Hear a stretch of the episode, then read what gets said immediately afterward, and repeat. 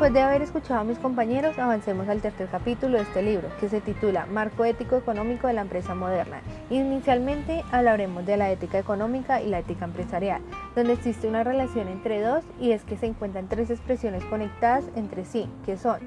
ética empresarial, ética económica y ética de los negocios, pero esta ha generado una polémica ya que se desconoce si esta relación está desde la perspectiva de los empresarios o de los economistas. Para muchos, la economía es, que los es la que los empresarios manejan y dominan, no la que los economistas miden. Para De la Cortina, la ética de los negocios no puede desligarse de una reflexión sobre el marco económico general en el que vivimos.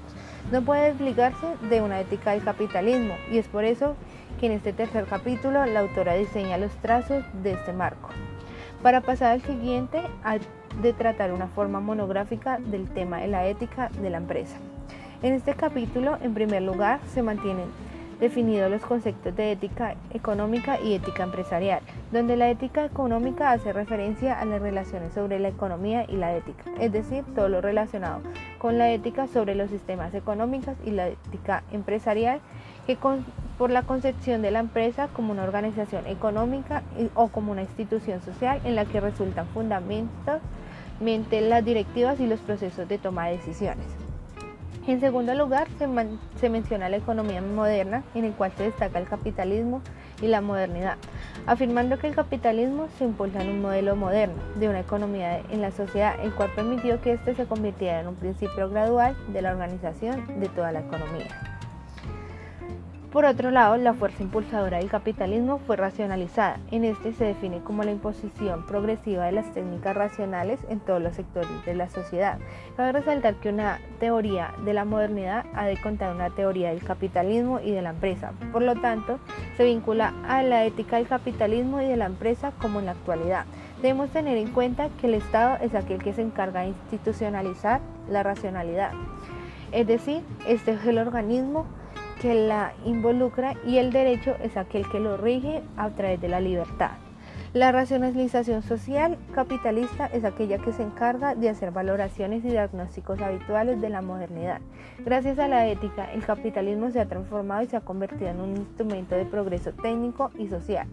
Es decir, cómo se mide eh, los valores o la moral del hábito o de la sociedad. De este mismo modo, se dice que la racionalización moderna se ha convertido en gestión y en estrategias de innovación continua. La falacia o es aquella que se alimenta por la fricción postmoderna al predecir de las necesidades de la dimensión de la ética de la racionalidad moderna. Esta se ha experimentado como un fracaso y es así como se ha generado una progresiva transformación entre la ética del capitalismo y la empresa moderna para generar un progreso social. Pero pues llegando a otro tema o otro punto de vista, muchos nos hemos preguntado qué es la ética del capitalismo, ¿sí? ¿O qué tiene que ver? Este es un concepto muy cotidiano debido a que se ha tenido muchas críticas hacia las lacras morales del capitalismo, quien aparentemente carecen de moralidad, producto de la prevención humana que no pone la economía al servicio del hombre o al servicio de la sociedad como más conocido es. El móvil capitalismo ha tenido una obtención de mayor ganancia posible, por lo que usa la moral para servirse y utilizarla en sus propios fines. Es así como el concepto o la concepción de moral del capitalismo ha sido capaz de producir o enriquecer al bienestar social, generando eh, ese carácter moral, colocando a la ética en sus pilares fundamentales del desarrollo del capitalismo eh, que ha sido siempre ligado de alguna forma a la concepción moral o a esos valores inculcados. La ética del capitalismo ha tenido una tendencia predominante a lo largo de la historia,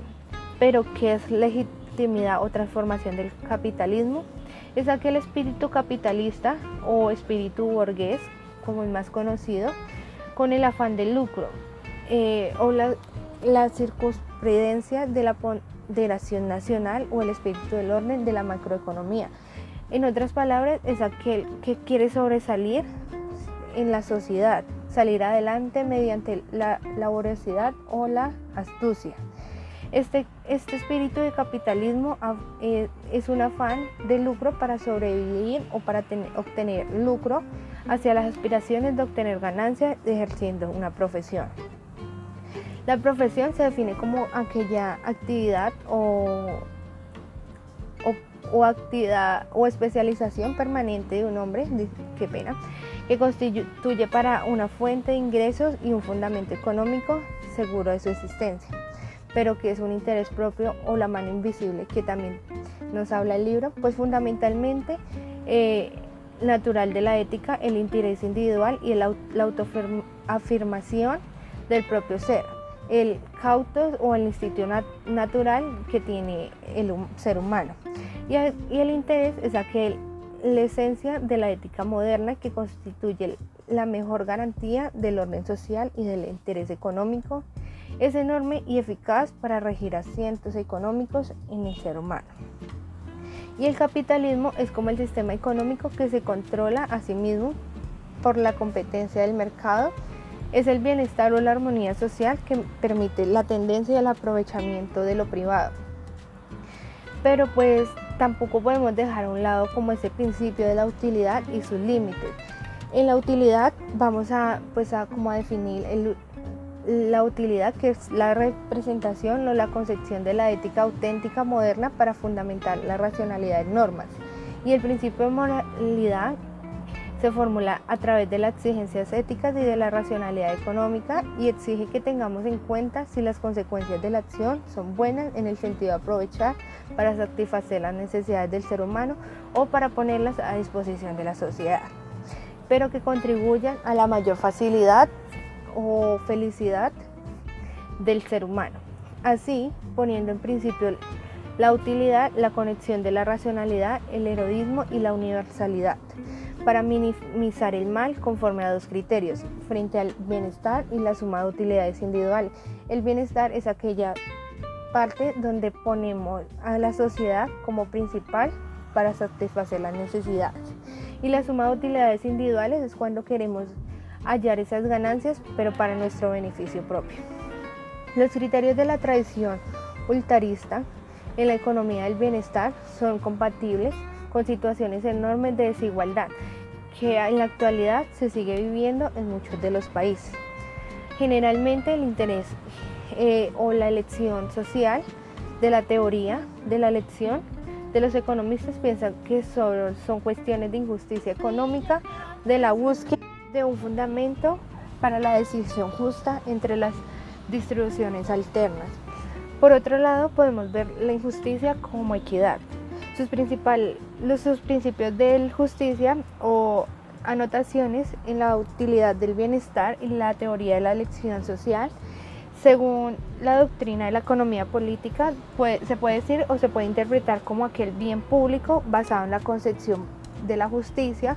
o pues también se puede regir pues como actualmente acá en Colombia con la constitución. Se puede saber que se distribuyen los derechos y deberes de las instituciones sociales de un modo que pueda conseguir las máximas ventajas para la cooperación social, no solo para la utilidad o rentabilidad de una empresa u organización, sino para el bienestar de toda la sociedad.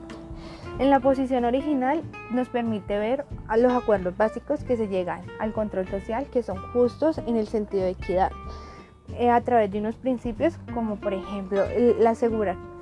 para cada persona en una sociedad de derechos iguales de una libertad compatible con la libertad de otros. Debe haber una distribución de bienes económicos,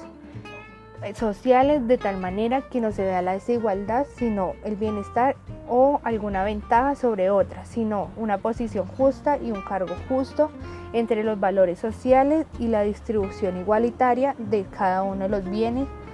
que, que no sean ventajosos ni para el uno ni para el otro. Con el segundo principio se ha dado un gran paso en la ética económica de la, la inspiración a través de las reglas de un contrato constitucional en un enfoque que propone un modelo constitucional para fundamentar la normatividad de la organización y una acción social en cada una de ellas. Hay una razón moral o de normas y es una peculiar entre la justicia y lo económico, que todo debe ir de la mano para siempre buscar la igualdad y la equidad. Las personas tienen que asignar un cierto valor privado a lo positivo y a lo público, es decir, se debe mirar como una economía mixta, pero basada siempre en la sociedad con igualdad. Al ver una ética de orden constitucional se converge a las instituciones económicas y políticas que encarnan en los procesos modernos de la racionalización, que incluye una empresa pública y a una privada, como lo decía anteriormente, parecido a una economía mixta.